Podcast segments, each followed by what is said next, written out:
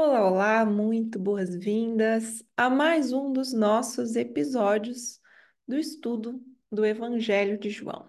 Esse evangelho que é regido pelo símbolo da águia, regido pelo elemento ar, vai nos ajudar a, organizando o ar dentro de nós, também abrir nossas percepções, organizar nossos pensamentos, nos deixar mais ancorados e conectados com o sutil, com o que está para além desse mundo tátil, material. É, o elemento ar nos conecta com o que há de mais inspirador, divino. E aqui estamos avançando em nossa leitura Estamos no capítulo 2. Esse é o nosso esse é o nosso sexto episódio aqui. Então, para você retornar, tá fácil, tá organizado em uma playlist aqui no meu canal. Você pode acompanhar os episódios anteriores ou seguir assistindo os episódios de maneira independente. Eles criam uma tessitura entre eles mas cada episódio pode ser percebido de maneira individual também, ok? E antes de eu fazer a leitura de hoje, que está, como eu disse, em João, capítulo 2, eu estou lá no versículo 13, a gente já passou pelo primeiro milagre, que é uma passagem simbólica interessantíssima no casamento em Caná. Essas bodas, elas são uma passagem muito, muito forte aqui dentro de toda essa trajetória. Hoje nós vamos à purificação do templo. É o primeiro movimento em que Jesus faz, assim, publicamente, essa purificação num templo. Mas antes eu quero dar aqui crédito aos comentários que vocês estão trazendo, né, nos vídeos. É muito bom que o estudo ele vá para além do que eu estou trazendo aqui, porque como é um estudo simbólico, adivinhe, nós poderíamos ficar aqui, ó, encontrando mais e mais símbolos. Só que eu fazer isso sozinha nunca vai trazer todas as riquezas simbólicas que há em uma passagem. A soma de visões vai nos dar muito mais riquezas. Então, quando terminarem, se tiverem uma contribuição a trazer, deixem nos comentários. Ou quando terminarem ou puderem retornar aqui, chequem os comentários. Vejam os comentários dos vídeos anteriores. Temos riquezas por lá. Sim, às vezes uma pergunta vai trazer mais riquezas, às vezes uma contribuição a mais sobre um símbolo vai trazer mais riquezas, somando percepções, somando visões. Isso sim nos enriquece. Então vamos, vamos à passagem de hoje. Ela é bem especial. Também ela nos traz chaves importantíssimas para nossa força de conexão. Vejam aí. Purifica o templo. Ele cita aqui as outras os outros evangelhos, né, onde também essa passagem ela acontece outras purificações de templo em Mateus, em Marcos, em Lucas. E então ele começa. Como se aproximasse a Páscoa judaica, Jesus subiu a Jerusalém. A Páscoa é uma passagem muito marcada no calendário judaico. Ela é muito comemorada, muito vivenciada. E vivenciada em partilhas, em grupo, em família, ela envolve a comunidade, envolve oferenda. Isso vai ser importante para compreendermos esse contexto aqui.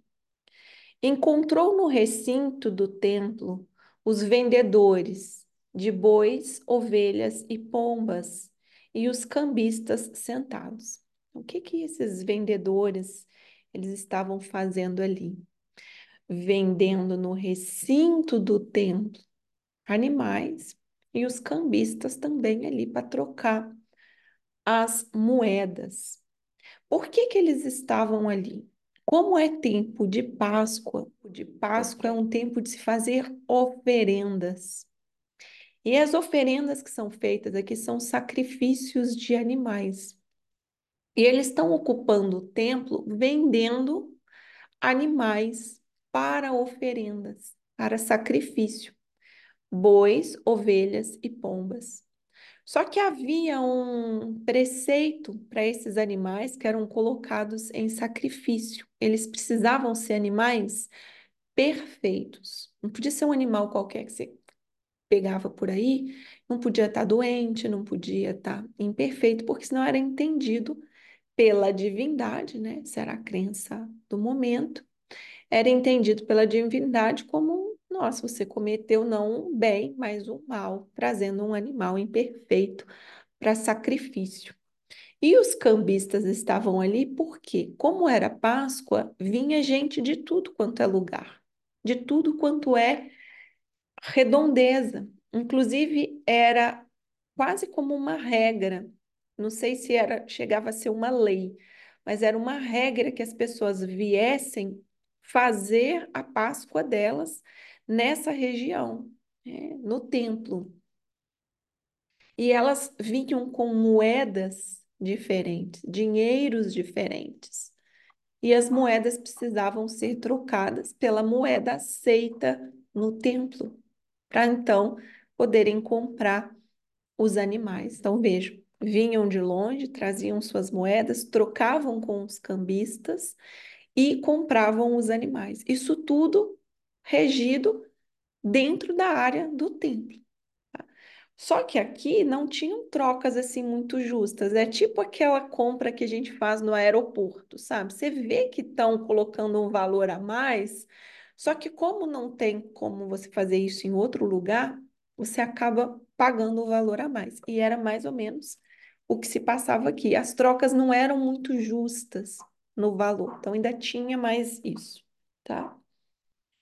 E aí Jesus foi até lá, entrou nesse recinto, testemunhou esse ambiente e segue.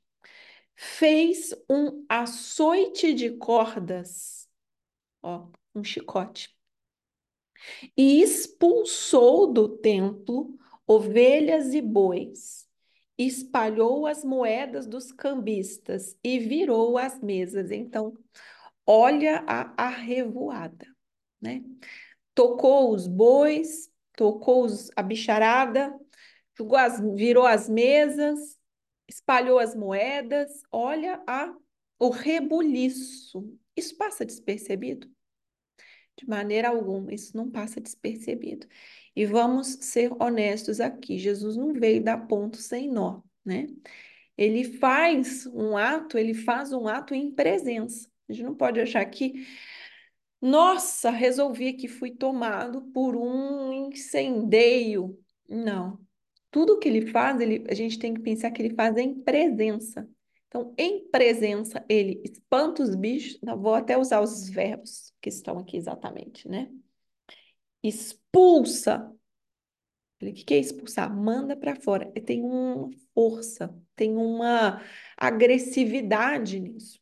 Né? Expulsa do templo os, as ovelhas e os bois. Espalha as moedas. E vira as mesas. Olha, virou a mesa. Nossa! Tem um tom de embate, de luta, de briga. É. Mas Jesus daria esse ponto sem nó de maneira alguma. É uma ação intencional. Precisa ser uma ação intencional, senão se trata de Jesus, né?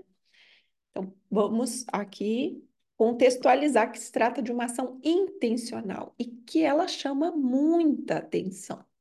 De maneira alguma passa despercebida, dá o que falar.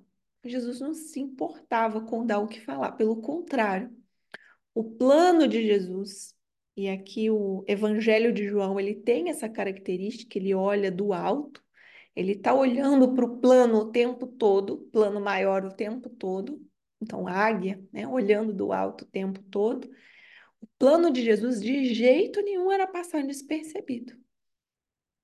Pronto, chamou a atenção, logicamente. Né? Espalhou as moedas dos cambistas e virou as mesas. Aos que vendiam pombas, disse, ó, especificamente aos que vendiam pomba. A pomba não é o símbolo da paz, não é o símbolo do Espírito Santo. Aqui, ó, tem até uma ali, ó.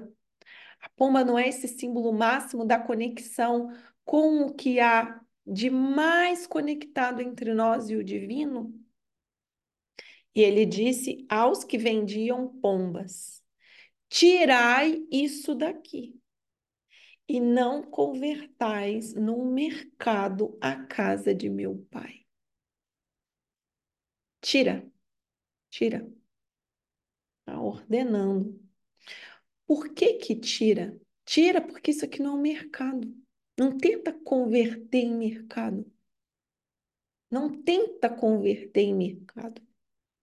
Os discípulos se recordaram daquele texto. Então, os discípulos, já conhecidos nas Escrituras, o trecho que dizia: O zelo por tua casa me devora. Aqui, aqui daria para explorarmos bem mais, né? E buscar lá onde está esse trecho. Os judeus lhe disseram: Que sinal nos apresenta para agir desse jeito? Ó, que sinal nos apresentas para agir desse modo? Peraí, isso aqui só pode ser sinal de alguma coisa.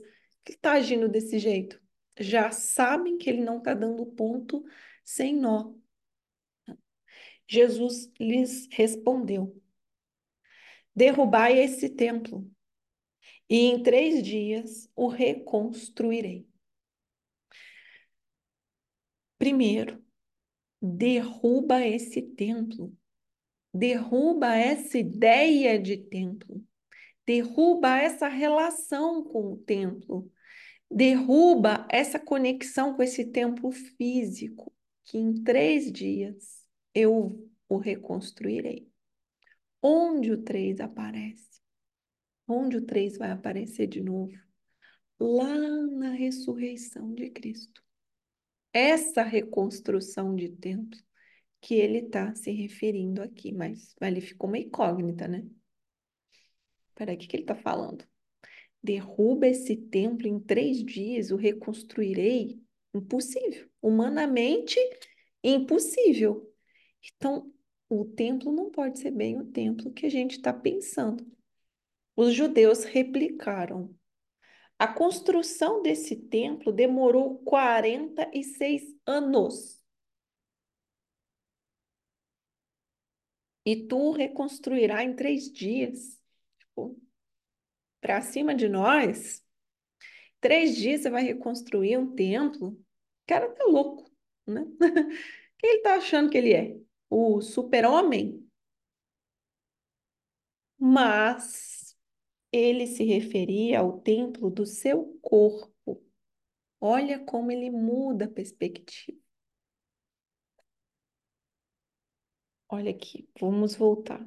Derrubar este templo, derruba esse templo externo a vocês, essa construção que vocês acham que é a conexão com o divino, e em três dias o reconstruirei. Eu vou reconstruir.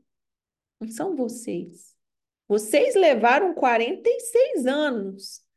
Eu vou levar três dias. Eu não estou falando desse templo aqui construído. Eu estou falando do templo do corpo. Então, a purificação aqui já está acontecendo na mudança de eixo. O templo é o corpo. Mas ele se referia ao templo do seu corpo.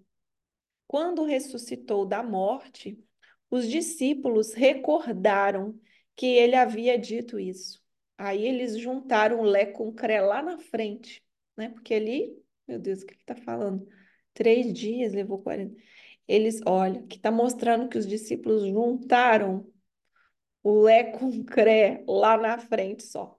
Quando ressuscitou da morte, os discípulos recordaram, ah, agora entendemos que ele havia dito isso e creram na escritura e nas palavras de Jesus.